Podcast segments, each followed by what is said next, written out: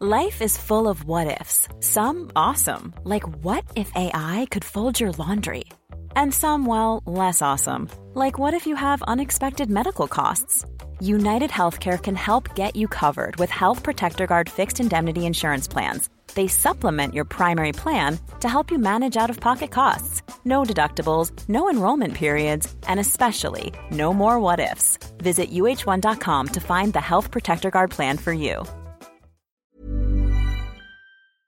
Salut Lio, Salut Max, ça va? Ça va et toi? Ça va, on est à Neuchâtel sur un des 2-3 sites où Edge peut s'entraîner. Ici, il y a un dur indoor juste derrière et je suis donc avec Lionel Grossenbacher, responsable de la préparation physique pour Edge, c'est bien ça? Exactement, ouais. Je crois que tu as pris tes fonctions il y a quelques mois, mais tu as déjà rencontré une dizaine de joueuses euh, de l'agence. Exactement, ouais. J'ai été introduit à l'agence euh, à Roland Garros l'année dernière. Ouais. Depuis, j'ai commencé à intervenir de plus en plus. Et puis euh, là, maintenant, j'ai pris la- un peu la direction de la préparation physique. Tout ce qui est conseil et coaching, euh, plan d'entraînement, euh, testing et tout ça. Trop bien. Et là, on a la chance d'avoir une joueuse, une américaine, Sophia Sewing, Exactement. que tu découvres avec son coach. Exactement. Donc, oui, une dizaine de joueuses qui sont déjà passées, à peu près. Et Sophia, ben voilà, c'est le premier jour. Elle vient d'arriver. Elle joue maintenant. On va apprendre à la découvrir un petit peu. Très bien. Tu m'emmènes? C'est parti. Allez, feu. Et com- comment tu fais pour. euh, parce que là, c'est la première fois que tu la vois jouer. C'est la première fois, la toute première fois là. oui. Comment tu fais pour prendre ta place progressivement dans le projet, sachant que voilà, elle, elle, euh, elle est avec son coach euh, et que tu découvres un peu sa manière de fonctionner quoi? Ouais. Bon, on est là, on est là pour, euh, on est là pour les encadrer, on est là pour les aider euh, de base. Ça veut dire que les, les premières discussions qu'on a avec eux, euh, j'essaie de leur faire ressentir qu'on est là justement pour ça, qu'on n'est pas, pas là pour prendre la place de qui que ce soit. Donc c'est une découverte qui se fait, euh, c'est une découverte qui se fait petit à petit. D'abord on discute, on, discute un peu aussi des objectifs euh, d'entraînement qu'ils ont. Après moi j'ai déjà aussi souvent accès à la statistique par Fabrice, donc je connais un petit peu les forces faiblesses de la joueuse avant même de l'avoir vue une première fois. Et puis après, voilà, il nous faut quelques jours, on construit la relation, on discute. bah, le mieux, c'est de discuter sur le terrain. Donc, c'est toujours le mieux, c'est de discuter dans l'action, de voir ce qui se passe. euh, et puis, puis là, on découvre vite beaucoup, beaucoup de choses. Entre ce qu'on voit et ce qu'on observe et ce dont on discute, on a très vite fait le tour euh, du sujet. Et je crois que toi, ta manière de faire, c'est de passer par des tests physiques pour avoir de la vraie euh, donnée sur là où elle pêche, là où au contraire où elle excelle et là où elle peut être renforcée, développée. Ouais. C'est ça? Quel type de test tu fais faire? Alors, la, la- la- la panel de tests est assez large parce que le- les premiers tests qu'on fait, c'est des tests qui sont basés sur la statistique. C'est-à-dire qu'en fonction des forces-faiblesses qui, qui nous sont euh, données par la statistique, euh, je fais les premières observations. Et ça, c'est des observations que je peux faire sur vidéo d'abord. Et, euh, là, voilà, on peut voir beaucoup de choses sur la biomécanique, sur, sur les techniques de jeu de jambes, des choses comme ça. Et je dirais que ça, c'est vraiment c'est la pointe de l'iceberg. Et après, on doit aller voir en amont euh, voilà, s'il y a des problématiques qui sont liées à des, euh, à des qualités physiques. Donc là, on fait des tests de mobilité, on fait des tests de, de qualité musculaire, que ce soit au niveau proprioceptif, au niveau force maximale. Tu m'as donné des exemples assez concrets avec Carole Monet, par exemple, Oui. qui a bossé très longtemps avec euh, Hervé, son précédent coach, maintenant elle est avec Yannick Dumas, où Hervé de base faisait pas de test physique, donc il, savait, il la connaissait par cœur, mais en vrai, l'envers du décor, c'était qu'il y avait une différence de puissance de 30% d'une jambe à l'autre. Donc ça, c'est des trucs hyper factuels que tu peux analyser grâce à tes tests. Oui. Qu'est-ce que tu vas chercher en fait euh, chez le tennisman C'est quoi le plus important Où est-ce que tu vas bosser quoi? Je- on prend une situation au hasard, mais là, Sophia, elle est sur, euh, sur un appui euh, qui est un appui bout de course. On va voir si elle remet. Voilà, elle aura parmi. Merci Sophia. Et typiquement, sur, toi, sur les tests que tu fais passer aux filles pour découvrir factuellement là où elles pêchent ou au contraire là où elles sont très fortes, qu'est-ce que tu vas chercher comme info, euh, comme données euh, qui sont propres aux joueurs de tennis? Alors la, notion, de base par rapport aux joueurs de tennis, c'est toujours la notion de puissance. Dans les sports collectifs et les sports de raquettes, la notion de puissance, c'est souvent l'élément central. Et à partir de, de- de- de cette puissance, on va essayer de voir si, euh, si- s'il y a un manque de vitesse ou un manque de force, des choses comme ça très simples. Et comment tu la calcules la puissance? Euh, alors on a des appareils qui peuvent mesurer la puissance, des appareils comme les plateformes de force, euh, le- des accélérateurs comme le myotest, des, des tests de détente tout simples. Et puis bah après, en, en fonction de ces tests, on va aussi faire des tests de force maximale et des tests de vitesse. Et puis là, on a plus ou moins toutes les données qu'il nous faut pour savoir euh, voilà, quelles, sont, les ressources du joueur. Là, je crois que tu as déjà vu une euh, dizaine de joueuses à peu près. Est-ce que tu as des cas concrets que tu peux nous partager sur euh, des révélations que tu as eues où, Tu me citais Carole Monet par exemple, qui, qui, a bossé pendant 10 ans avec son précédent coach qui ne faisait pas forcément faire de tests, donc il la connaissait par cœur. Mais toi, en la testant, tu as remarqué un différentiel de force énorme d'une jambe à l'autre. Est-ce que tu as des cas concrets comme ça que tu peux nous partager? Oui, il y, a déjà différentes choses intéressantes qui ressortent. Alors effectivement, chez Carole, on a, cette différence de force maximale qui était très importante euh, entre la jambe droite et la jambe gauche. Après, c'est qu'est-ce qu'on fait de ce test? Est-ce que c'est -ce un impact euh, vraiment négatif sur sa performance? Ça, c'est quelque chose qu'on doit, doit suivre et observer dans le temps. Mais c'est quelque chose effectivement qu'on va essayer de traiter par l'entraînement mais c'est pas forcément. Voilà, c'est très complexe. Donc on va essayer de le traiter et voir si ça a un impact positif sur ses performances. Donc toi, ton rôle, c'est de faire un, programme que la joueuse euh, va pouvoir suivre après le reste de l'année sur le circuit? C'est plutôt d'établir un bilan, établir un bilan en collaboration avec les entraîneurs, avec le coach physique. C'est de, leur donner peut-être des, euh, indications ou des, valeurs en plus par rapport à ce qu'ils ont euh, à l'année. Et puis euh, aussi peut-être aussi d'ouvrir l'esprit sur, sur, des, sur, des, nouvelles choses qui pourraient, euh, bah, qui pourraient faire progresser les joueurs. C'est toujours, euh, toujours ça l'intérêt à la fin. Et puis, Exemple avec Yana, est-ce que tu peux nous partager? Yana Kolodinska Oui, bien sûr. Alors, Yana, c'est une joueuse qui a, qui a besoin d'énormément de, de, volume d'entraînement au niveau physique parce que c'est clairement sa faiblesse numéro une bah, pour, pour atteindre une performance plus élevée. Et bah là, c'est une équipe euh, pour laquelle on, intervient beaucoup. C'est-à-dire qu'ils n'ont pas de structure pour l'entraînement physique. Donc, c'est une équipe pour laquelle on définit les objectifs, on, crée les séances, on fournit de l'entraînement. Après, des joueuses ici comme Sofia, bah, c'est une joueuse qui est très bien organisée, qui a, qui a son staff autour d'elle. Donc là, l'idée, c'est vraiment d'amener une plus-value avec du testing, avec euh, des discussions, de l'observation sur le cours et puis, euh, et puis de voir ce qu'on arrive à amener en plus euh, à l'équipe qui est déjà en place. Euh, pour en savoir un peu plus sur ton parcours, je crois que tu as coaché un paquet de temps Veras Vonareva, ex numéro 3 mondial, mais d'un point de vue physique, c'est bien ça? Exactement, bah, j'ai fait du suivi en tournoi aussi, mais sinon principalement la préparation physique. Ouais. Et puis c'était 2018 à 2022, ah la, la, période de travail. 4 ans sur le circuit avec elle? À peu près 4 ans, pas totalement sur le circuit, elle venait quand même souvent en Suisse aussi. Et puis avec des emplois du temps quand même assez chargés, on, a pas mal fonctionné à distance. Et qu'est-ce que tu as appris au contact d'une joueuse euh, du top, top, top niveau que tu peux transmettre aujourd'hui à ces joueuses de seconde division, on va dire, qui essayent d'aller chercher le top niveau? Hmm. C'est ce qu'on essaye euh, de transmettre à tout le monde euh, depuis, le plus jeune, depuis le plus jeune âge, c'est le niveau d'exigence. C'est un niveau d'exigence qui est, au maximum tout le temps, un niveau de professionnalisme en dehors du cours, sur le cours. C'est voilà, on a touché euh, à ce qui c'est de mieux là, je crois. Et ça, c'est ce qu'on doit transmettre, je pense, en, priorité. Je crois que tu as un, Comment on dit euh, Je couperai, mais un collègue, pas un collègue, un compatriote. Voilà. Je crois que tu as un. je, crois, je crois, quand on parle d'exigence, j'ai fait sparring la semaine dernière avec euh, Carole Monet qui fait partie de la structure, qui est très intense. Yannick Dumas, son nouveau coach, pareil. Dans l'exigence, il la reprend à chaque fois, il montre et tout. Moi, je pense à un de tes compatriotes, Roger. Quand tu le regardes, tu as l'impression qu'il est toujours dans le jeu. Comment on peut allier l'exigence d'un côté et le garder ludique et rester dans le jeu du tennis de l'autre? Comment tu fais, toi? Je, pense que c'est une question de caractère. D'accord. Il y, y, a des joueurs, si on les emmène dans le jeu, ils vont se perdre. C'est-à-dire qu'ils ne vont pas être capables de garder l'exigence euh, donc on y en termes de qualité d'entraînement et de, garder cette jouerie et, ce plaisir. cest que, et je pense qu'il y a aussi des différences entre le tennis féminin et, le tennis masculin là-dedans. Mais c'est clair qu'à la fin, c'est un objectif. Si on arrive à, s'amuser avec un niveau d'exigence très élevé, je pense que c'est quelque chose vers lequel on, doit tendre. Et donc tu penses que les filles sont un peu plus euh, du romal, entre guillemets, Quoique, non, ça veut rien dire. Euh, où est-ce que tu situes? Parce que les mecs, en fait, tu les vois, physiquement, c'est des espèces de monstres. Les filles, bon, t'as l'impression que ça lâche rien aussi. Je sais pas si ça joue beaucoup euh, dans les carrés, à faire du touch, en mode euh, le tennis reste un jeu. Où est-ce que tu situes la jauge entre les deux? Là encore, c'est une question de caractère. On va retrouver un peu des, différents profils chez les hommes et chez les femmes. Il y aura quand même une tendance où les femmes, elles vont être quand même plus rigoureuse sur les aspects techniques, à vouloir travailler plus longtemps, à vouloir être aussi rassurée par rapport à, ces éléments-là qui, qui, pour elles font partie des éléments qui, les rendent performantes.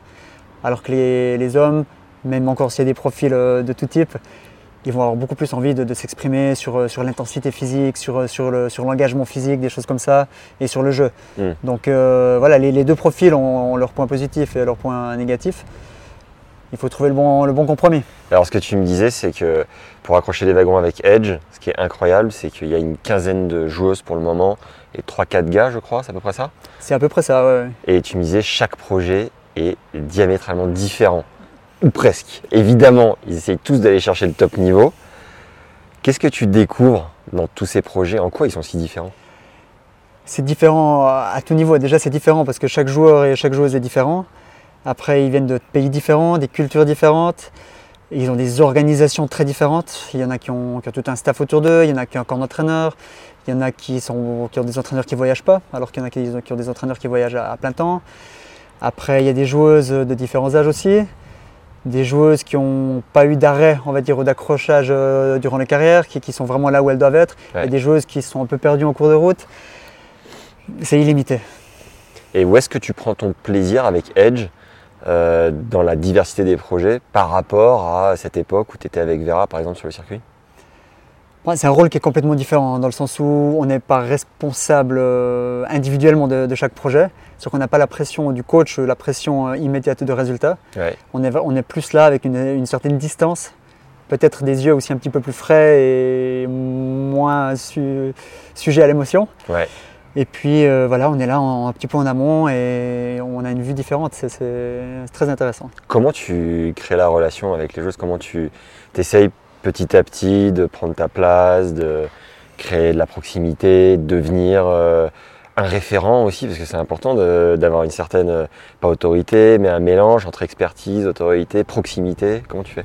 Je crois, je crois, que mon rôle principal, c'est de sentir qu'elles sont encadrées par l'agence. Ça veut dire que c'est-à-dire qu'elles sentent que, que, Edge est là, qu'il y a une présence, qu'il y a un soutien, et que plus ou moins, quoi qu'il arrive dans leur carrière, on, est présent euh, d'une manière ou d'une autre. Ça, c'est vraiment l'objectif numéro un. Après, les joueurs sont toujours très méfiants parce qu'ils bah, n'aiment pas prendre des risques. C'est-à-dire que leur entourage, c'est leur ancrage euh, principal. Mhm. Et là, bon, on, doit, faire valoir des compétences sociales, de communication, de, respect de, qui ils sont, de ce qu'ils ont mis en place. Et puis petit à petit, on rentre naturellement dans le projet et puis on peut commencer à, bah, les aider quoi, de manière active. Tu savais qu'une telle structure comme Edge existait quand tu étais sur le circuit avec euh, Vera? Pas du tout, non. C'est assez neuf, non? Comme, euh, je ne connais pas le fonctionnement de toutes les agences, mais, euh, mais je, crois avoir compris que, ce genre de système est quand même euh, plus ou moins révolutionnaire. C'est aussi un système dans lequel euh, les agences investissent plus. Ça veut dire que c'est un système plus risqué aussi en termes de, de business plan. D'accord. Euh, maintenant, je suis content que ça existe parce que c'est un système vraiment qui, donne la chance aux joueurs, aux joueuses de, se développer dans un environnement sain. Aussi, donc euh, il y a du soutien financier, il y a du soutien moral aussi, et il y a de la prestation avec la statistique, avec le, conseiller coaching. Préparateur mental. préparateur mental qui va rentrer aussi euh, très prochainement dans la structure. Un agent. Un agent, donc voilà, il y a de l'aide à tout niveau, au niveau sponsoring, au niveau matériel, au niveau des wildcards, au niveau sportif. Donc euh, je pense que c'est quand même un, fonctionnement euh, assez nouveau. Et pourquoi tu dis révolutionnaire? En quoi c'est révolutionnaire? Et nouveau? C'est quand on parle d'agence, théoriquement le, but numéro un c'est de faire de l'argent. D'accord. Donc euh, là, je pense que faire de l'argent, ou en tout cas euh, au moins tourner, ou aller là où on veut aller en tant qu'agence au niveau, au niveau financier, je pense que la motivation est, à pied égal avec le, projet sportif. Euh, Lionel, histoire de bien nous faire comprendre ce que tu as vécu sur le circuit au top niveau avec Veras Vonareva, est-ce que tu aurais deux, trois anecdotes? C'est un peu notre spécialité sur Tennis Légende, même si là on parle de haute performance avec Edge. J'essaye de coller aux deux. Qu'est-ce que tu peux nous partager avec Vera? Ouais, je pense qu'il y a deux, trois choses intéressantes. Euh, pour revenir sur le niveau d'exigence, la première chose, c'est je me souviens parfaitement du premier entraînement physique, où sur une série de squats euh, simples, je tourne la tête, elle s'arrête, elle me dit euh, Hey Lionel, est-ce que je suis en train de bien faire mes squats? Et là, j'ai tourné la tête deux secondes et demie, quoi. Ah, j'ai tourné la tête une seconde. Et là, je dis bon là, il va falloir être présent. très très très bon moment. D'ailleurs, juste parenthèse, comment tu as commencé à, à connecter, à, à travailler avec une joueuse si forte Alors j'étais à l'US Open avec euh, un jeune euh, pour le, tournoi junior. Et là je tombe sur un entraîneur, euh, Arnaud de Cugis, que, que je connais du, réseau suisse. Et il m'appelle ensuite trois semaines après, il me dit ah bah tiens on s'est vu à l'US Open, euh, j'ai commencé à entraîner euh, Zona Reva qui, qui, veut refaire un, comeback. Est-ce que, est que tu serais intéressé à t'occuper de sa préparation physique? Elle était combien à ce moment-là? Je pense qu'elle était aux alentours de la 180e place, quelque chose comme ça, top 200, par, ouais, top 200. Et vous êtes remonté combien ensemble? On est remonté autour de la 60 ou 70e place, je pense, par là autour. Et un top 30 en double. C'est beau avec une victoire à l'US Open euh, en double avec euh, Laura Zygmunt. Tu y étais J'y étais pas, malheureusement. Ah, dommage. Alors, numéro 2 Numéro 2 sur le tournoi de Rome, une très belle expérience où là je la suis euh, donc, comme, comme traveling coach. Premier tour de la qualif, ça se passe pas bien, elle joue contre une chinoise je crois, elle perd 6-2. Elle se retourne vers moi, elle me dit je vais tout balancer, c'est tout de la merde, je vais tout frapper fort. Et là, il y a deux jeux où elle fait 8 fautes directes, elle envoie que des avions. Là, je me dis, bon, euh, comme avec les juniors, je vais prendre mon sac, je vais, je vais y aller, je vais rentrer à la maison. T'as fait ça beaucoup avec les juniors ou tu t'es barré en plateau? Pas beaucoup, mais ça m'est arrivé. Ouais, ça m'est arrivé. Au Brésil, euh, en Turquie, ça m'est arrivé. Euh, pas de rentrer à la maison, mais ça m'est arrivé de quitter le cours, bien sûr. Au moins à l'hôtel, quoi. Une Gilles Servara, quoi. Ah, ou derrière le buisson pour, pour bien montrer qu'on n'est plus là. Et, ça marche le coup de l'électrochoc? Ça peut marcher, ouais, ça peut marcher. Ouais, ouais. Au moins, euh, si on sait que la victoire elle est plus, euh, elle est plus en jeu, ça lance un message, en tout cas pour la suite.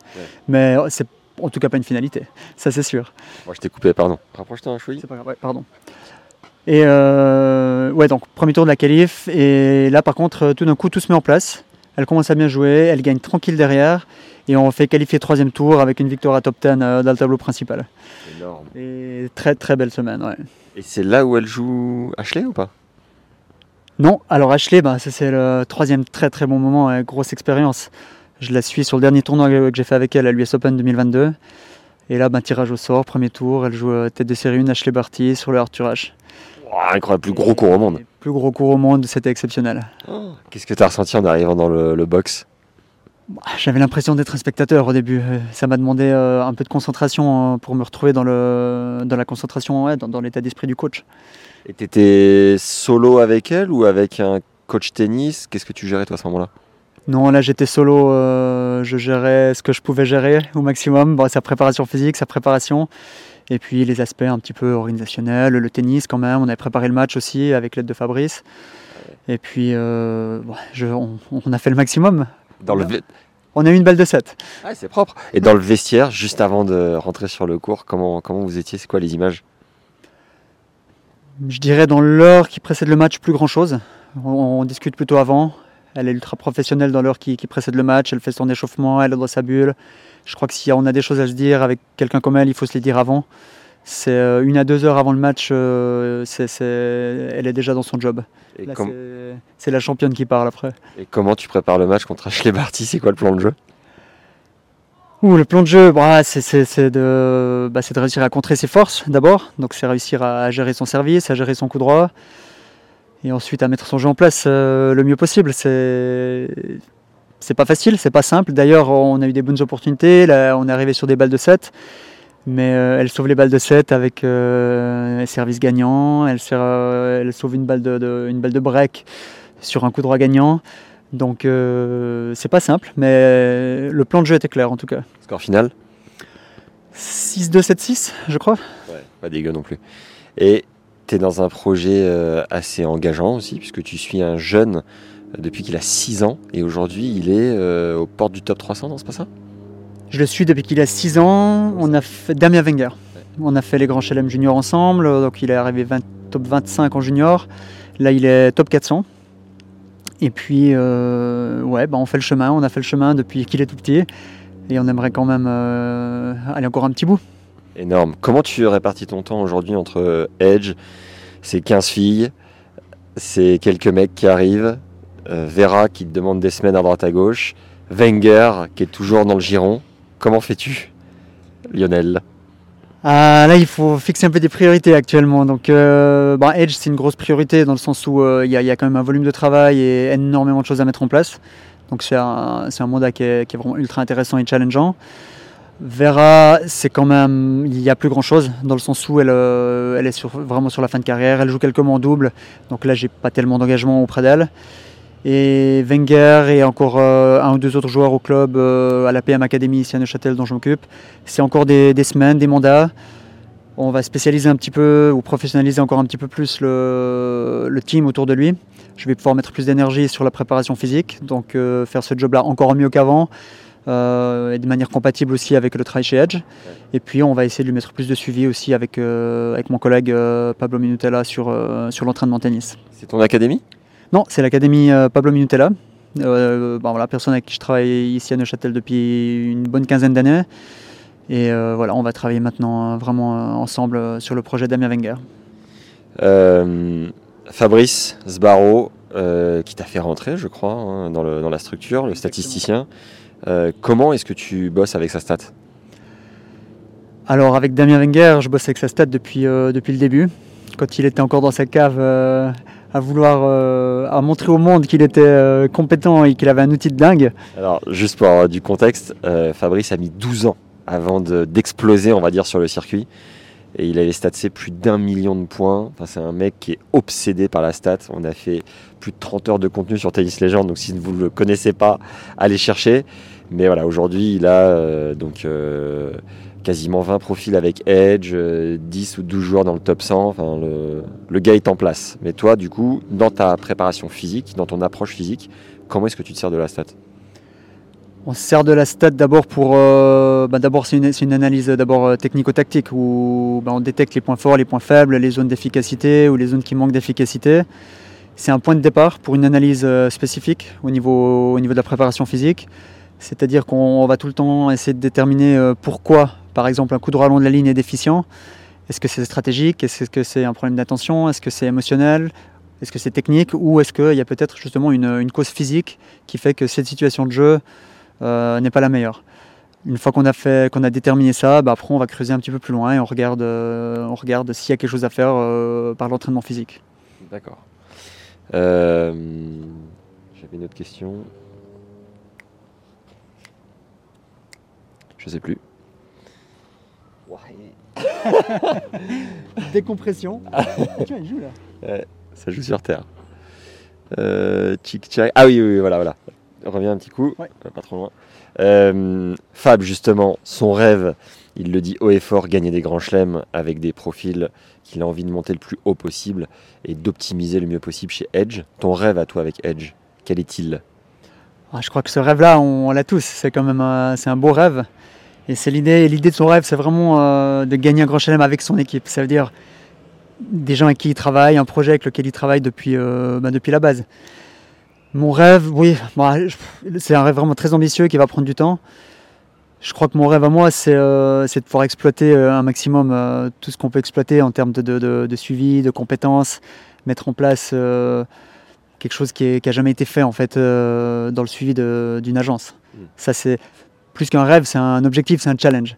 Mais le rêve, je crois que de gagner un grand chelem, on l'a tous. C'est bon ça. Putain, j'ai envie d'éternuer, c'est un scandale. Ah, un chat dans la gorge là.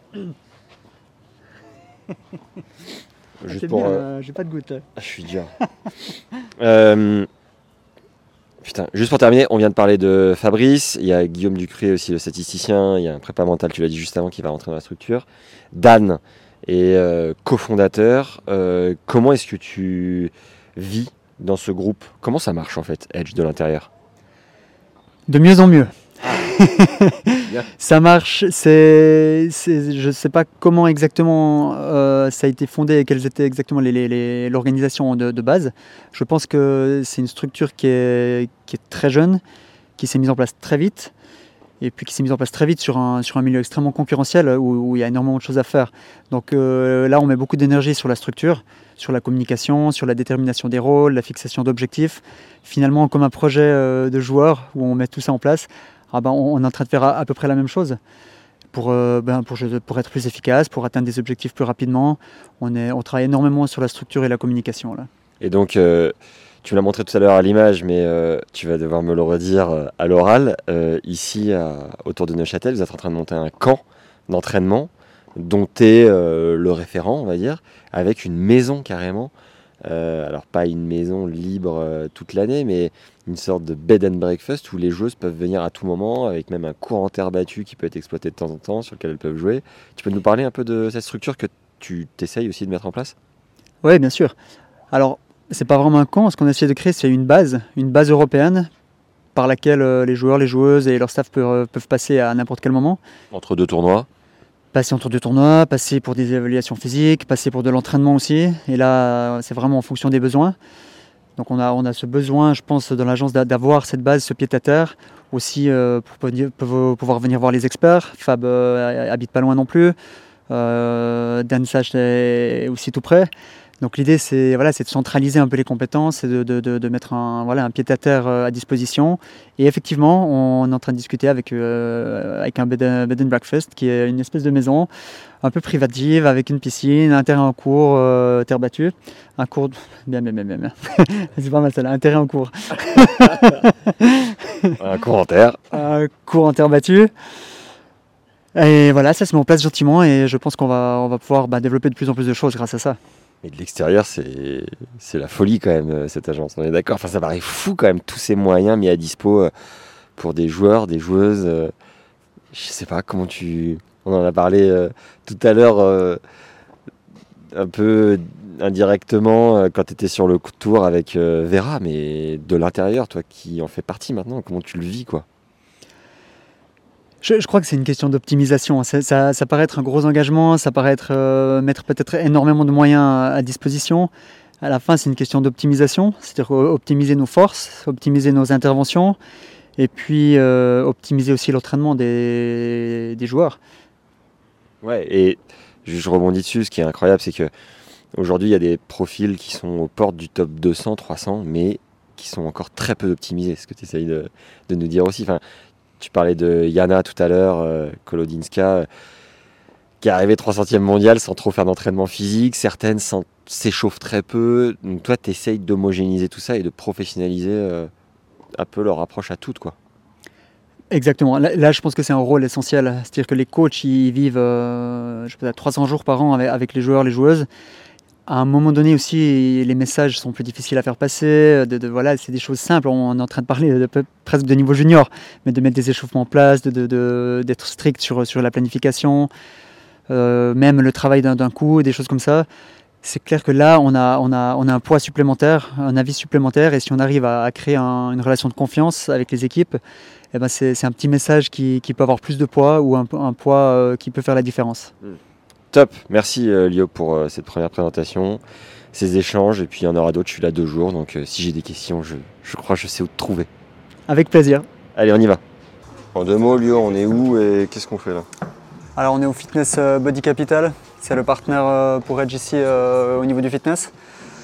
Aujourd'hui, on va suivre le programme à Sofia, le programme qu'elle a reçu de, son coach physique. Et comme sur le tennis avant, c'est un peu une première. Donc on va suivre un peu son programme. Moi, je vais évaluer un petit peu là où elle en est. Et puis on va profiter de, la belle salle. Et je crois que tu vas lui caser un ou deux tests si tu arrives, non c'est ça? Exactement, un petit peu à l'intérieur, on va, on va placer deux trois, deux, trois évaluations plutôt euh, en termes de mobilité force, quelque chose qu'on peut introduire à l'intérieur de son programme sans que ce soit péjorant sur ces exercices. Bon là c'est une période euh, du coup de bloc d'entraînement. Euh, il lui faut des sessions de combien de temps? Et est-ce qu'il en faut une ou plusieurs par jour? Sur la phase, euh, sur la phase de rappel euh, d'entraînement là Ouais. sur la phase de rappel d'entraînement, je pense que si elle a une bonne séance physique par jour, c'est suffisant. De combien de temps Ça va dépendre des thématiques. Entre 60 et 120 minutes. Mais globalement, entre 60 et 90 minutes, je pense qu'on va pouvoir caser toutes les séances. Donc 90, une heure et demie. 90 minutes. Et en période de tournoi, tu recommandes quoi comme entretien en période de tournoi, c'est de suivre le fil rouge, non ça veut dire définir un ou deux objectifs principaux qui sont à développer sur le long terme, parce qu'on a beaucoup de compétitions, donc euh, si on s'entraîne que entre les tournois, finalement, on ne s'entraîne pas beaucoup. Donc c'est de respecter un ou deux entraînements types sur lesquels on veut vraiment progresser. Et chaque fois qu'on a un petit peu de temps, 3-4 jours, eh ben on met, on met l'accent là-dessus. Et sinon, c'est euh, du repos, euh, garder les athlètes frais. Hmm. Donc c'est récupération, repos, un peu de prévention. Tout tourne autour de là-dessus avec 2-3 euh, entraînements sur les fils rouges.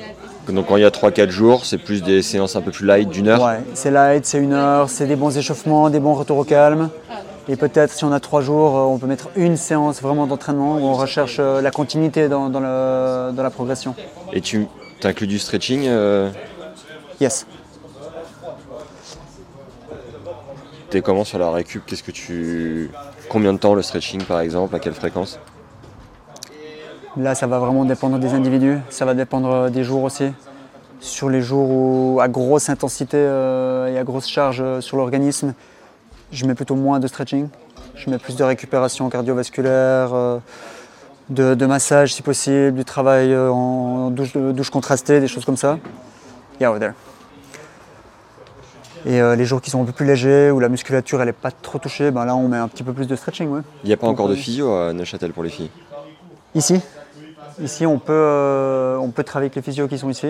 Dans la salle Parce que qui sont ici dans la salle, ouais, parce que c'est une salle de physiothérapie. Donc euh, on a 4-5 physios qui travaillent ici à plein temps. D'accord. Physio du sport ou kiné, comme on dit en France.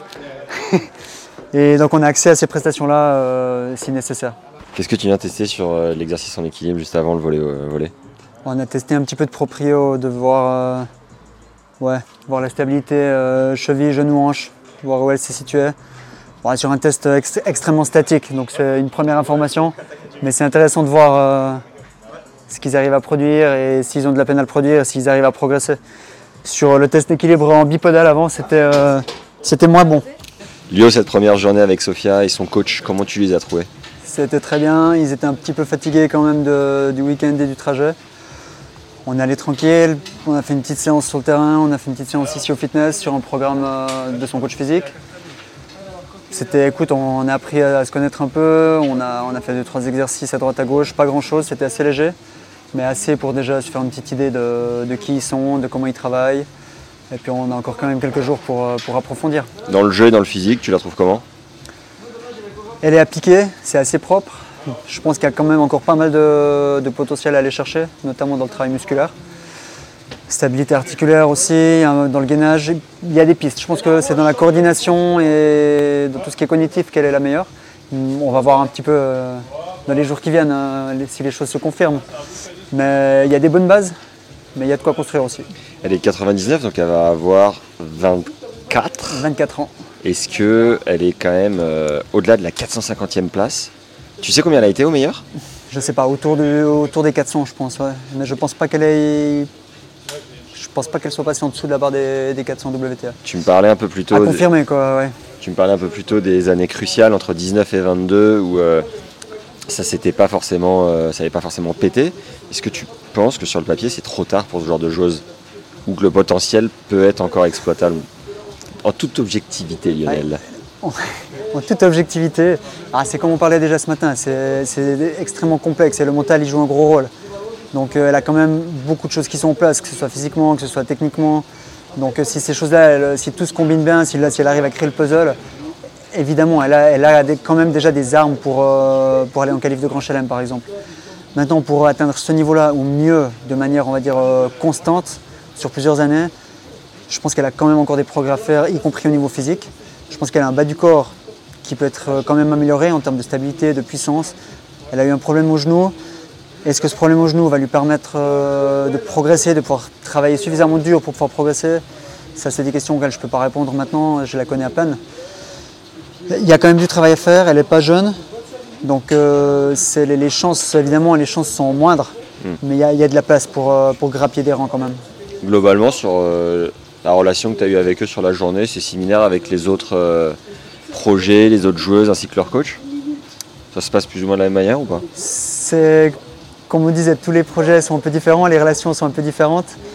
Je pense que sur le long terme, il y a, il y a une confiance qui va s'installer très facilement. Là, j'ai l'impression qu'ils ont un petit, ils craignent un petit peu qu'on rompe leur, euh, leur processus, leur, leur rythme de travail, le- leurs habitudes. Donc j'y vais vraiment tranquillement. Et puis euh, de toute façon, c'est pas le but de rompre ça. Le but, c'est de, garder cette stabilité, d'amener des, des- des pièces supplémentaires. Donc euh, je pense que ça va très bien se passer avec eux.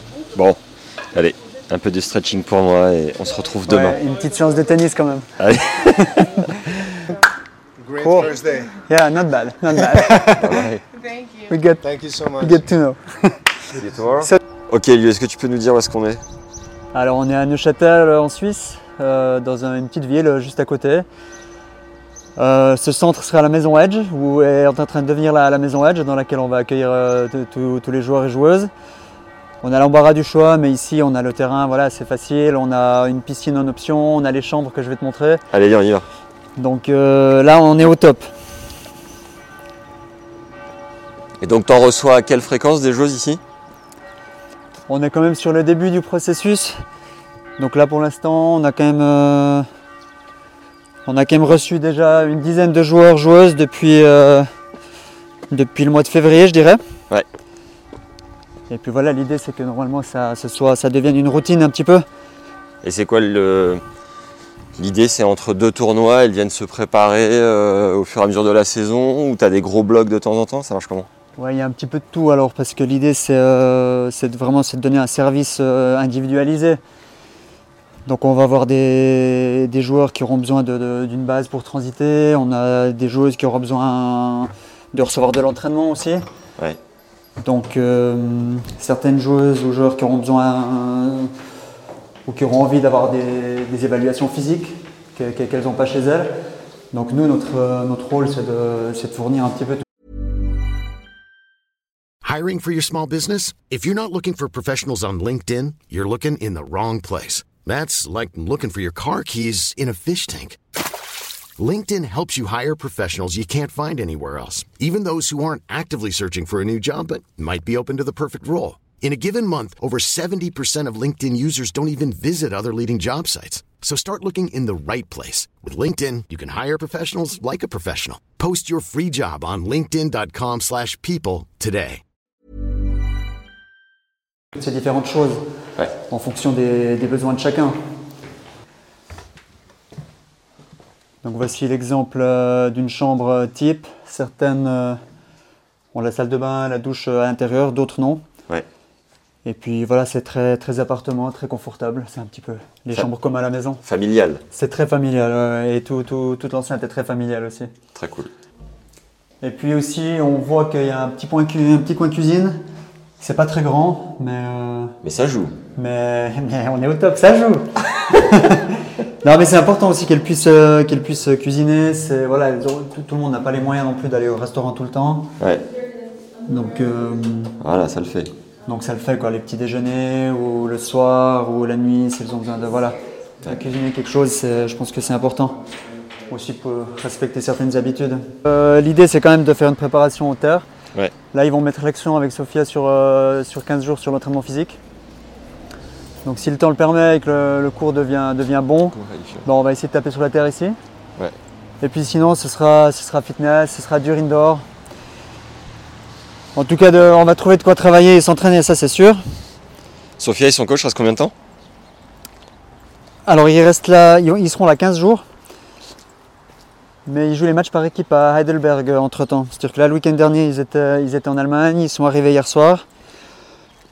Ils sont venus profiter de- des installations et de la maison Edge là pour, euh, pour 5 jours. Ouais. Ils repartent en Allemagne et ils reviennent la semaine prochaine pour euh, compléter leur, euh, leur euh, microcycle. Ils font un petit microcycle de 15 jours pour attaquer ensuite 6 à 7 tournois en Europe euh, sur terre battue. D'accord. Superbe. Voilà, ça c'est le plan pour eux. Ouais, bien, parfait. Est-ce que tu peux nous dire quel est le programme du coup du jour? Programme grosse séance de tennis ce matin et grosse séance euh, physique l'après-midi. D'accord. Donc pas de physique juste après le tennis. Il y a une pause entre les deux. On va faire une pause aujourd'hui pour avoir deux séances euh, qualitatives. Et quand tu dis grosse séance, c'est combien de temps? Chacun? Le tennis, c'est 2 heures, 2 heures et demie, avec euh, quand même quelques tests de vitesse derrière, très peu, 20 minutes. Et l'après-midi, je dirais 1 heure et demie. Bien. Euh, Où est-ce qu'on enchaîne Euh, Sur le physique, tu vas lui faire quoi. J'ai vu que tu avais euh, préparé quelques euh, objets. Je J'ignore l'existence. Peut-être tu nous les présenteras cet après-midi, mais déjà tu peux nous en dire un mot? Je peux vous en dire un mot, c'est des cellules photoélectriques. Donc c'est ce qui s'utilise pour euh, les mesures de vitesse. Ouais. On va faire quelques tests de vitesse euh, en ligne droite, en changement de direction et en, euh, et en agilité. D'accord. Et donc quoi, tu as des capteurs dessus qui te permettent de prendre quoi précisément? Ouais, ils prennent tout, ils prennent en compte le départ, l'arrivée. On peut entre le départ et l'arrivée, on peut créer le test qu'on veut. Et bon, c'est précis, c'est euh, au millisecondes. C'est Edge, c'est la performance. C'est ça. Alors, dans ton cahier, juste derrière que tu es en train de planquer, tu as un paquet de notes avec des, des fiches de joueuses qui sont passées entre tes mains. Est-ce que tu peux nous dire d'un point de vue physique, comme ça c'est ta spécialité, en 3-4 mots, ce que tu penses des joueuses, de leur profil peut-être, physique? On va commencer avec Sophia qui est juste derrière, qui s'échauffe au service. Alors Sophia, c'est encore euh, tout frais, c'est le, deuxième jour où je la vois. On peut déjà voir qu'il y a un peu des instabilités au niveau des membres inférieurs, donc ça c'est déjà une piste de travail. Maintenant on va, on va essayer de faire quelques tests pour, euh, pour être un petit peu plus sûr de, de, ce qu'il y a vraiment au fond. Entre ce qu'on voit et ensuite ce qu'on mesure, il y a parfois des différences. je dirais que la, piste de travail numéro une, ce sera ça, ce sera renforcer euh, les membres inférieurs en stabilité et peut-être aussi en force maximale. Et tu me disais qu'elle était un profil plus aérienne que terrienne, tu peux nous expliquer à quoi ça correspond? Oui, c'est des profils moteurs qui sont plus ou moins forts selon les joueurs. Elle, a un profil assez fort sur le côté aérien, c'est-à-dire que c'est une joueuse qui, bah, qui danse. Si ça, ça, parle un peu à tout le monde, ça c'est une joueuse qui danse sur le terrain un petit peu. Plus, sur la pointe des pieds. Exactement, plus sur l'avant des pieds, plutôt euh, un peu suspendu comme ça, euh, quelqu'un qui n'est pas très proche du sol. Ça donne, euh, ça donne des bonnes qualités pliométriques, ça donne des bonnes qualités de démarrage. Parfois, ça peut péjorer un petit peu les équilibres ou la stabilité voilà, il y a un petit peu euh, les bénéfices et les désavantages euh, des profils. Et du coup, quand tu es sur la pointe, il faut bosser quoi en prio? Parce que tu disais que son jeu de jambes était top, qu'elle volait, que c'était hyper euh, délicat, tout ça, mais qu'est-ce qui reste à bosser du coup si c'est pas le top du top? Alors c'est un avantage en général sur les démarrages, c'est tout ce qui est petit jeu de jambes, tout ce qui est euh, décalage, euh, on va dire déplacement dans la profondeur du cours. Après quand il s'agit d'agrandir le jeu de jambes, d'aller sur du moyen ou du grand jeu de jambes, là il y a des notions de puissance aussi qui rentrent en, ligne de compte. Et ça c'est quelque chose qu'on doit encore mesurer, qu'on va mesurer aujourd'hui d'ailleurs euh, cet après-midi au fitness. C'est de savoir est-ce est qu'elle a la puissance aussi, est-ce qu'elle a les qualités lesto-musculaires pour, pour produire aussi des déplacements rapides sur des plus grandes distances. Alors en deux mots, pareil, euh, que puis-tu nous dire? Alors remontre-moi tes, fiches parce que les noms qui sont passés entre tes mains, je ne suis pas sûr. Qu'aimerais-tu savoir?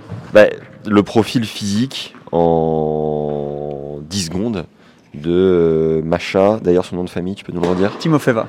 Très bien, qui a gagné les petits as, hein, je crois. Qui a gagné les petits as, exactement, et qui est autour de la 200e place euh, WTA maintenant. Ok. Alors Macha, c'est un profil euh, de puissance, c'est-à-dire que c'est quelqu'un qui a, quand même une bonne masse euh, musculaire, qui est très très puissante, très très forte dans la force maximale. Euh, là, le challenge pour l'instant, bah, c'est un peu comme Sofia, elle manque cruellement de stabilité articulaire. Donc là, on va essayer encore d'aller chercher un petit peu de la stabilité là, dans les membres inférieurs, aussi pour pouvoir faire en sorte que sa puissance, elle s'exprime d'une meilleure manière, et pour des soucis de prévention. Ok. Deuxième personne. Daria Stakova. Daria. Alors juste aussi, euh, avant de parler de Daria, euh, Sofia qui est juste derrière nous était 9 joueuse mondiale junior, tu savais? J'ai appris ça ce matin. Ouais, pareil. Merci les sources. Euh, d'ailleurs, je ferai une petite interview avec elle en complément. Et, et la spécificité de Sofia, c'est qu'elle fait ses études en parallèle. Et en fait, comme elle est de Miami et qu'elle était 9 junior, elle avait forcément un énorme potentiel. L'université de Miami lui a dit à 18 ans, viens faire un semestre dans l'université. Si tu joues ne serait-ce qu'un semestre pour nous, on te donne une bourse à vie. Mm. Donc euh, elle fait ses études gratuitement. Euh, ça lui prend du temps, puisqu'elle a bientôt 24. Euh, mais en tout cas, c'est une opportunité de dingue, quoi. c'est incroyable. Ouais, ouais c'est quelque chose qui se fait maintenant régulièrement au collège. Il suffit de participer à un semestre et ensuite, euh, alors pour les bourses, je ne sais pas, mais en tout cas ensuite ils ont accès plus ou moins quand ils veulent euh, aux études. C'est-à-dire qu'ils peuvent revenir, ils peuvent faire leur semestre, partir sur le circuit, revenir trois ans après et ils ont toujours accès euh, à leur bourse. Ouais, ce qu'elle me disait, c'est qu'elle faisait ses classes en ligne uniquement et principalement l'été en en prenant un petit peu moins. Normalement, tu en prends 4-5, elle, elle en prend 2-3 pour mm. pouvoir gérer. Voilà. Donc Daria Stakova, son, son profil, elle est combien à peu près et d'où vient-elle? Alors Daria est russe et elle est, je pense, aux, alentours de la 180e place WTA. Le profil, alors là on est déjà sur une athlète qui est quand même proche des performances qu'on peut espérer avoir dans le top 100. C'est une athlète très complète. Euh, on est vraiment sur le traitement des blessures avec elle, sur la continuité, sur, euh, on va dire, sur, euh, on, polie la machine. Donc c'est vraiment, elle a, elle a beaucoup de petits soucis à droite à gauche. Donc c'est pas tellement un problème de, performance, c'est plus un, souci de santé. Ça veut dire que naturellement, elle est plus douée ou elle a tout simplement beaucoup plus bossé et était beaucoup plus pro que les autres? Je pense que c'est un petit peu des deux. C'est-à-dire qu'elle a un gabarit euh, assez type pour, euh, pour le tennis féminin. Elle a aussi bien travaillé, c'est une joueuse qui n'a pas eu trop de, trop de trous dans son entraînement avec les années. Et puis, ben, elle est très professionnelle. Ça veut dire que aussi les blessures là, si, si elles se produisent ou les petits pépins qui se produisent, c'est parce qu'il y a aussi euh, parfois simplement des faiblesses naturelles. Mhm. Et s'il y a des athlètes euh, de qui ont, pour qui on doit faire plus attention, euh, mettre plus l'accent sur la prévention plutôt que sur la performance. Son âge, tu l'as? 20 ans cette année. Son potentiel? Top 100, clairement. Hmm, Minimum. Bien mieux que top 100 ou entre 50 et 100 non, entre 50 et 100, je pense qu'on peut, on peut l'affirmer. Et la joueuse précédente, euh, Timo Feva Pour moi, c'est pareil. C'est un profil très différent. Euh, aussi dans les capacités physiques, dans, le mindset, très différent aussi, euh, dans la manière de s'exprimer sur le cours aussi. Tout est très très différent, mais j'aime aussi beaucoup. Je pense que les deux ont un gros potentiel. Quatrième joueuse? Yana Kolodinska. Yana Kolodinska, la Biélorusse. Hein. Exactement, ouais. Donc c'est le même âge. Je crois que les trois filles ont le même âge, donc c'est une, vingtaine d'années. Un peu redescendue au classement, elle doit être 350, non? Alors elle n'est pas redescendue, elle fait, elle fait que monter, mais elle est autour, euh, voilà, entre 300 et 350 actuellement. Et là, alors elle, c'est quelqu'un qui a eu des trous dans son entraînement physique, donc il n'y a pas eu vraiment un entraînement physique permanent, euh, je dirais entre 15 et 20 ans. À cause de quoi? Des problèmes d'infrastructure, de, de, staff et des choses comme ça. Après, si, comme Daria, tu disais, la personne est pro et en veut fondamentalement, euh, elle le fait d'elle-même, non? Je évidemment, je pense qu'il y a des prises de conscience. Euh, je ne connais pas parfaitement l'historique encore euh, non plus de, chaque joueuse. C'est clair que si Yana avait voulu travailler dur, seule, elle aurait pu le faire. Là, je pense qu'actuellement, il y a une prise de conscience et un besoin fort de progresser physiquement qui se fait ressentir pour pouvoir aller chercher le haut niveau. Mhm. Et elle travaille là-dessus. Donc Yana, euh, potentiel, enfin déjà euh, profil physique, aérienne, terrienne, euh, longue à la détente. non, alors c'est une joueuse très différente parce qu'elle est plus grande. Donc c'est une joueuse qui, peut, qui va pouvoir jouer sur des, des rallyes beaucoup plus courts avec une de grosses performances au service. Par contre, c'est quelqu'un qui est faible physiquement. Et là, tout le travail qu'on fait actuellement, c'est sur l'intensité du jeu de jambes, parce que c'est une joueuse qui n'est pas intense et sur euh, la capacité à créer de la tension musculaire dans le corps. Qu'est-ce donc? La capacité à mettre de la tension dans le corps, euh, à trouver, de, à trouver euh, ce qu'on appelle du déclenchement. C'est quelqu'un qui joue uniquement dans l'élan. Donc c'est quelqu'un qui a besoin de temps pour ses frappes, qui a besoin de temps pour se préparer, qui a besoin de temps pour frapper. Et c'est un temps qu'elle a malheureusement plus à disposition quand le jeu s'accélère. Et on, on, doit travailler là-dessus. Et du déclenchement, c'est quoi?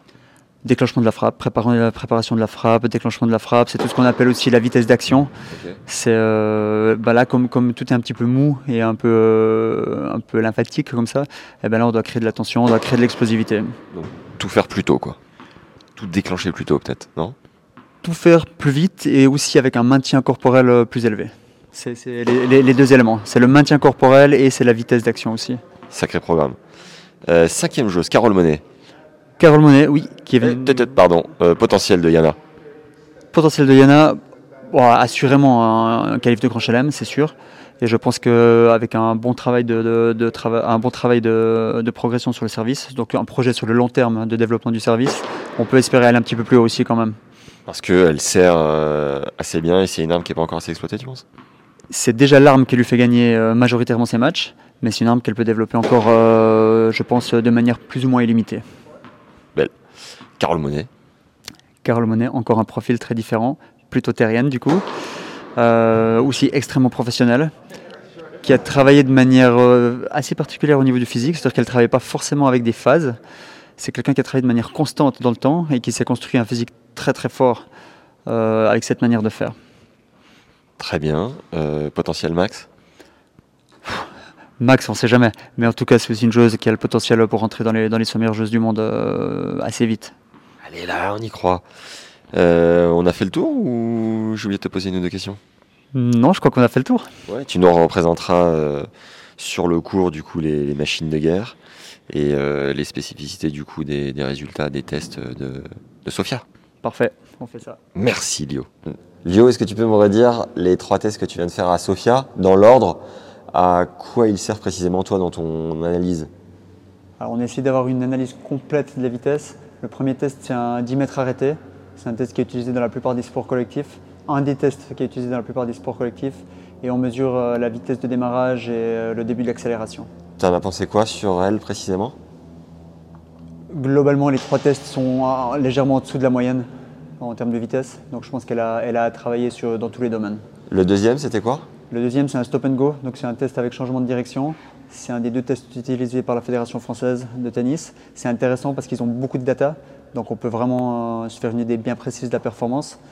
Et je dirais, euh, des trois tests, c'était peut-être le, le moins bon test, avec beaucoup de difficultés euh, au niveau des changements de direction.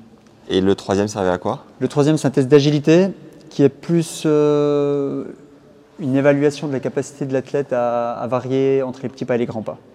D'accord. Donc vous, chez à la Fédé Suisse, chez Suisse Tennis, vous piquez les tests de la Fédé française. Pas du tout. Moi, je pique les tests de la Fédération française. Suisse Tennis a ses propres protocoles, des tests qui sont quasiment similaires, avec leurs propres euh, data. Ils sont simplement, ils demandent un peu plus de matériel, ils sont plus difficilement mis en place. Euh, donc, par souci pratique, j'utilise la Fédération française de tennis. Et tu prends des, des exercices ou des tests comme ça un peu de, des quatre coins du monde?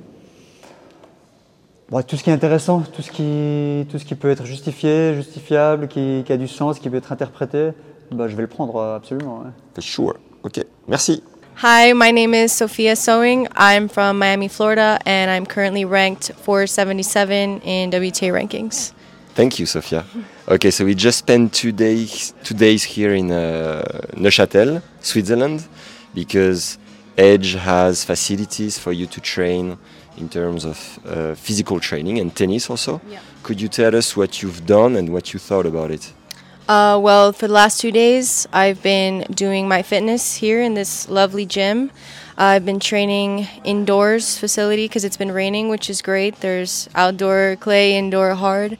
Uh, so I've been training quite a bit with my coach, uh, with Lionel as well, doing fitness, and yeah, just getting ready for my tournaments this summer. You already have a physical trainer, so how is it to discover how Lionel works and try to mix both of them? Yes. Uh, I think I'm really always very open to new ideas and to new people. So I really appreciate all the help that he's giving me. He's also doing my plan with me and implementing new things that he thinks are good for me as well, which I really appreciate. And yeah, it's been awesome. What did you think about the test that he did with you? Uh, today was a little harder for sure, a speed test, uh, but it's really good. It gives you a lot of information about kind of where you are and everything, uh, how strength in the legs, how fast you are, where you can improve. So I, I liked it a lot. And how are you physically generally? Like, is it a strength for you, or is it something that you know you need to work on? How do you, uh, how do Rate you? myself? Yeah, that's it. Uh, I think as a base, I'm always pretty good. I think you can always improve. You're never going to be perfect in fitness level. Always can be improvement. I think for me, it's mainly kind of movement on court and how to position myself, you know, a little faster on court and also strengthening in my legs always is good.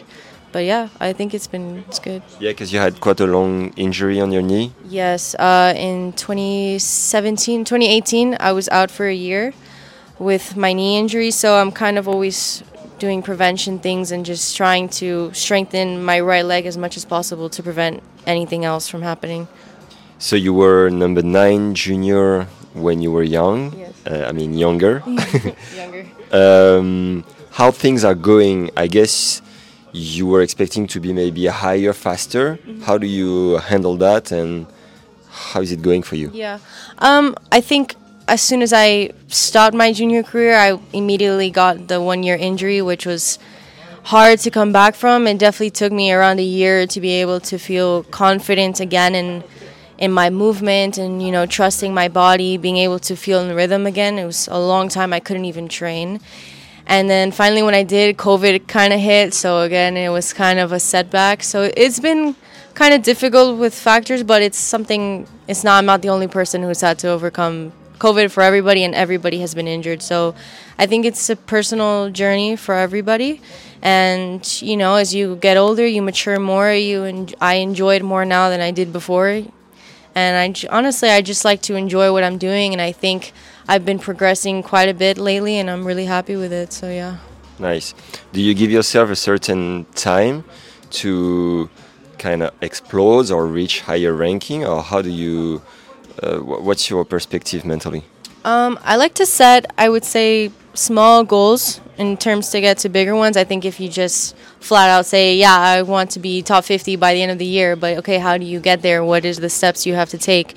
So I, I like to focus on smaller things and then you wake up one day and you realize, oh, wow, I've actually, you know, accomplished quite a bit in the past. I think my main focus for me is always to try to stay healthy and injury free and just every time I get on court, try to improve. Uh, I don't think I'm such a person to focus on results, results, results. I think it's kind of what you do on court and what you do on a daily basis that you improve in the long run, and then your all the results come with that.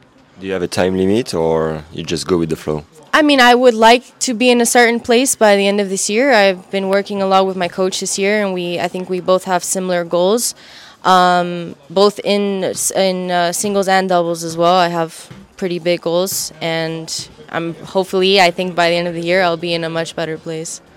Uh, one um, cool thing, I mean, different from the tour, is that you're still studying, Oh yeah. and you're a senior. You're about to graduate in one year. Can you tell us more about that? Wh- why that Uh, choice, and how do you deal with the the tour? Um, well, I've been online schooled since I was 10. My parents took me out of school really young so I could focus on tennis and travel and, you know, train many more hours.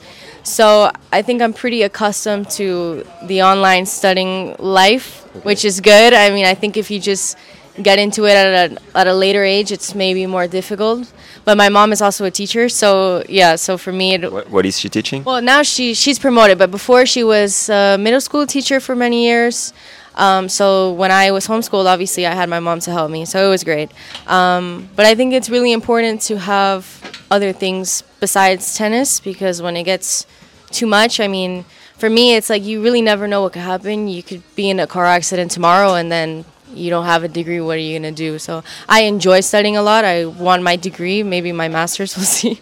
Um, but it's def- it teaches you responsibility also on tour. It, it, you know, I don't just train and then I get to go back and just watch Netflix for five hours. Like I have to study, but it's good. It keeps your brain active all the time. Right, and that was good opportunity because you told me that University of Miami. Yes, I was in University of Miami. Yeah, they Uh, gave a you semester? scholarship after attending Yes. a semester. Yeah, when I finished juniors, so it was a good experience for me, and it kind of gave me a taste of like real life for a little. I got to go to school, which I hadn't done since I was ten, so it was cool. Uh, but yeah, and I'm just continuing my studying and be done soon.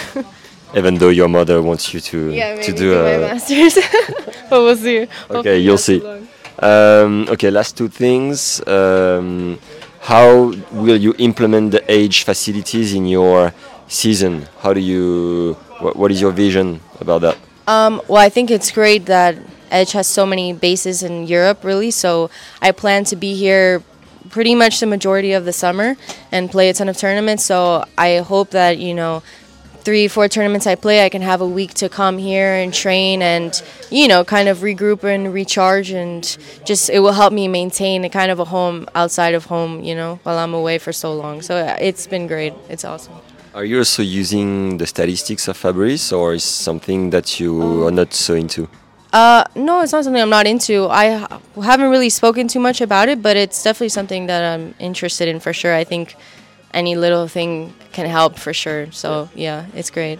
Last question. I think you're dating a tennis player, Yes. Ulysse Blanche. Yes.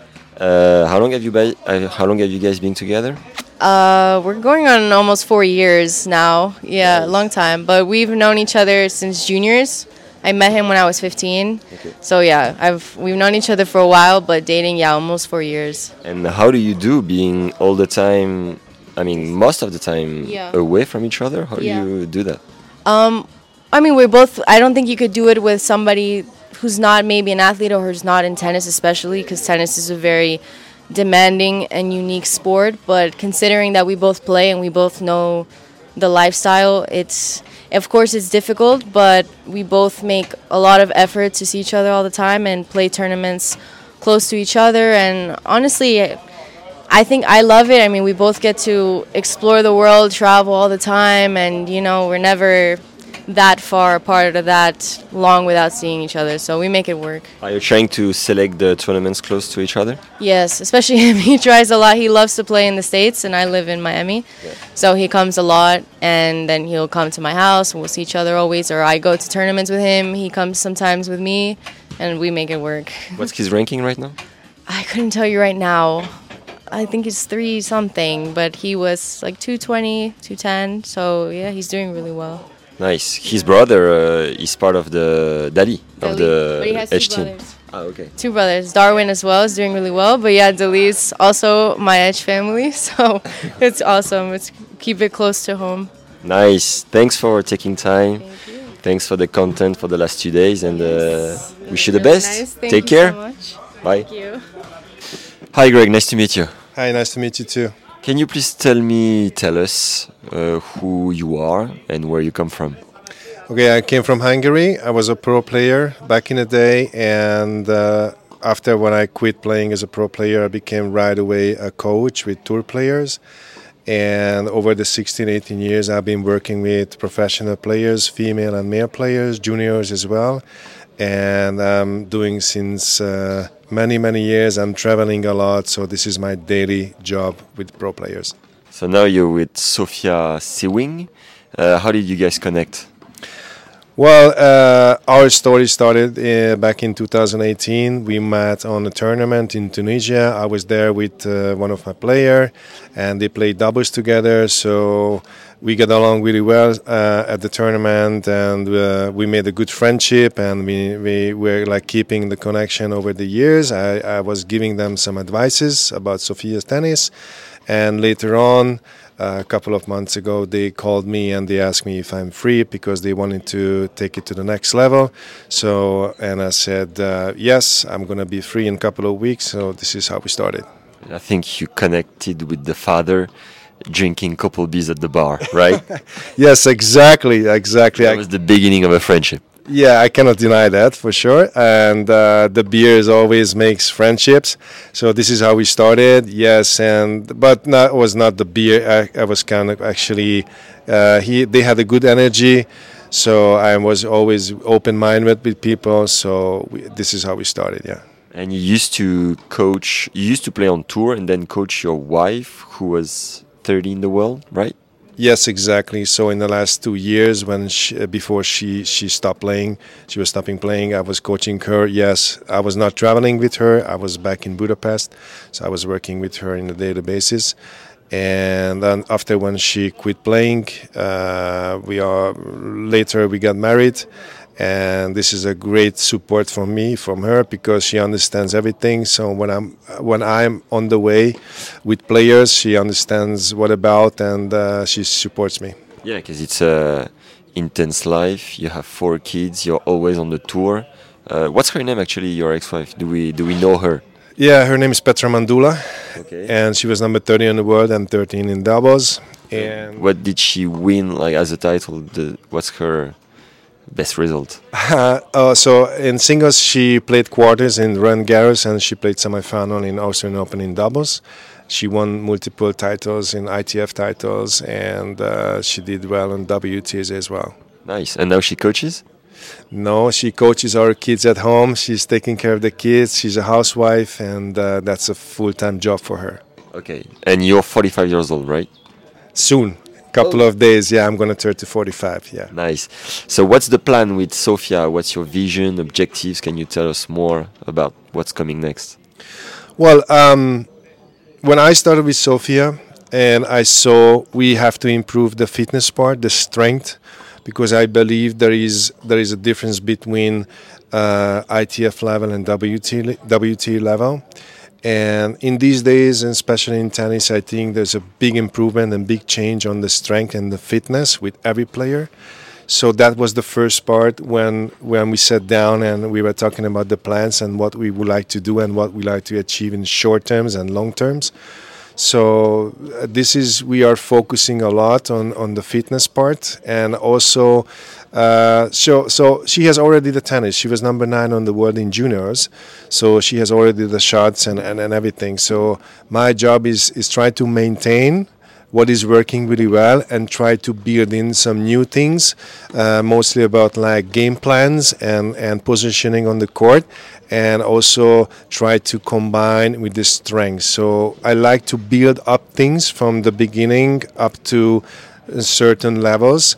So I think right now uh, we are reaching the first level what we want to reach mm-hmm. and in the last couple of months the results are showing we are on the right way so the next level is to try to play uh, a smaller WTA tournaments and higher level ITF tournaments, 60Ks and 80Ks, and try to catch up with those players uh, ranked around 200, 300 in the world. Try to make semifinals and finals or winning some ITF titles. She's 24 soon, I think, and 477 in the world. Isn't it too hard, you think? Because uh, we know that uh, the years between 19 and 22 are very, very important. She used to be number nine junior in the world. What's your vision in terms of uh, ranking, age, objectives?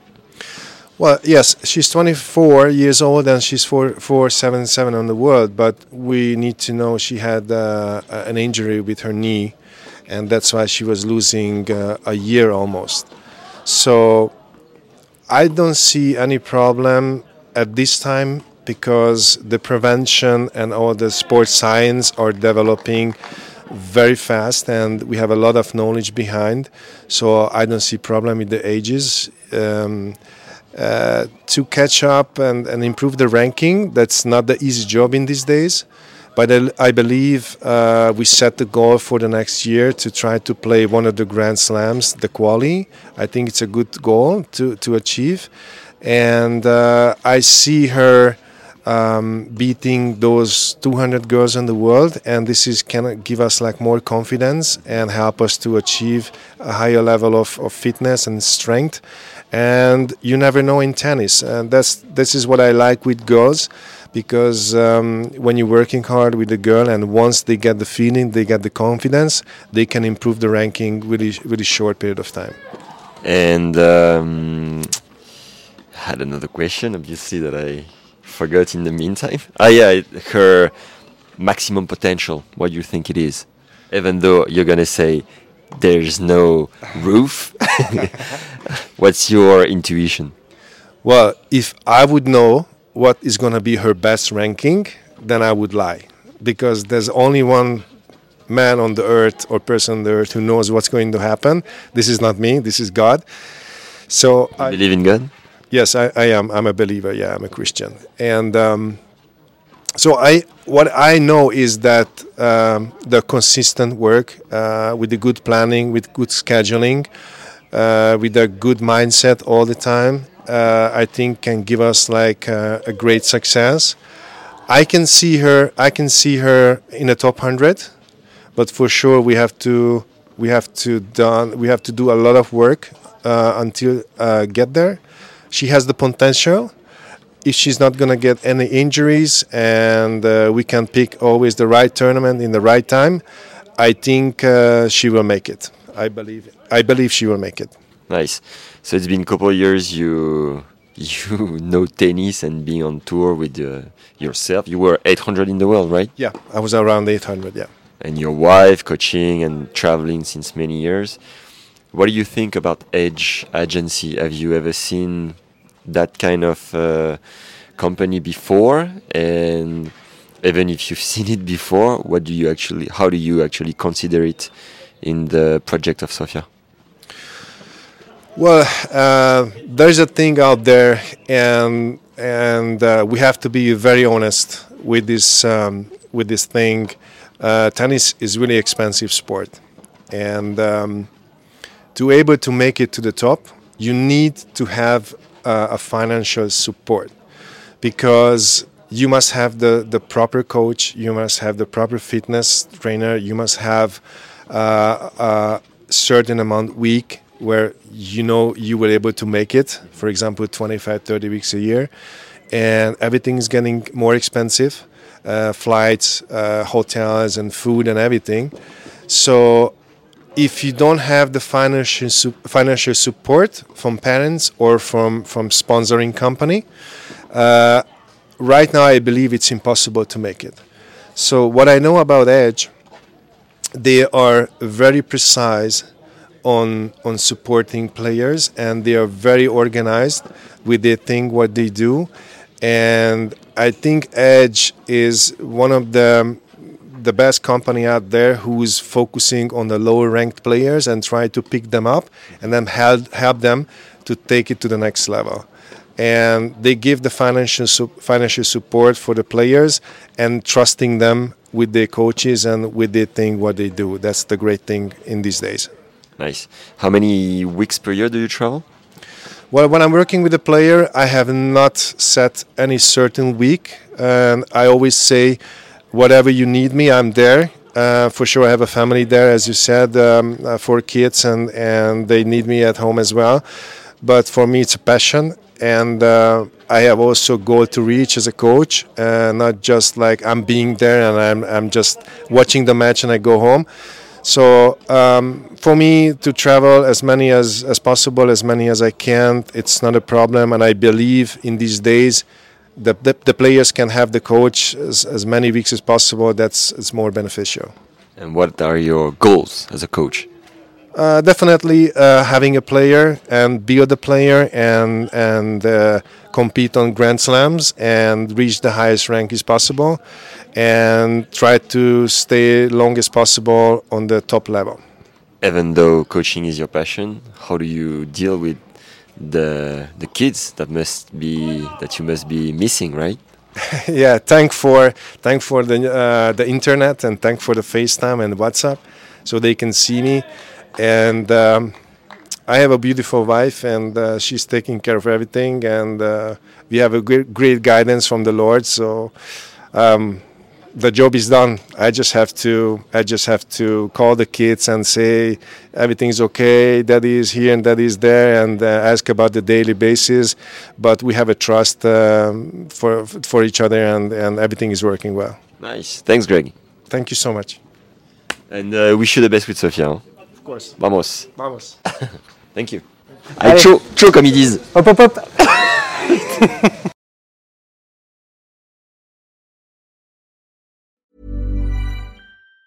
Even on a budget, quality is non-negotiable. That's why Quince is the place to score high-end essentials at 50 to 80% less than similar brands. Get your hands on buttery soft cashmere sweaters from just 60 bucks, Italian leather jackets, and so much more. And the best part about Quince, they exclusively partner with factories committed to safe, ethical, and responsible manufacturing. Elevate your style without the elevated price tag with Quince. Go to quince.com slash upgrade for free shipping and 365-day returns.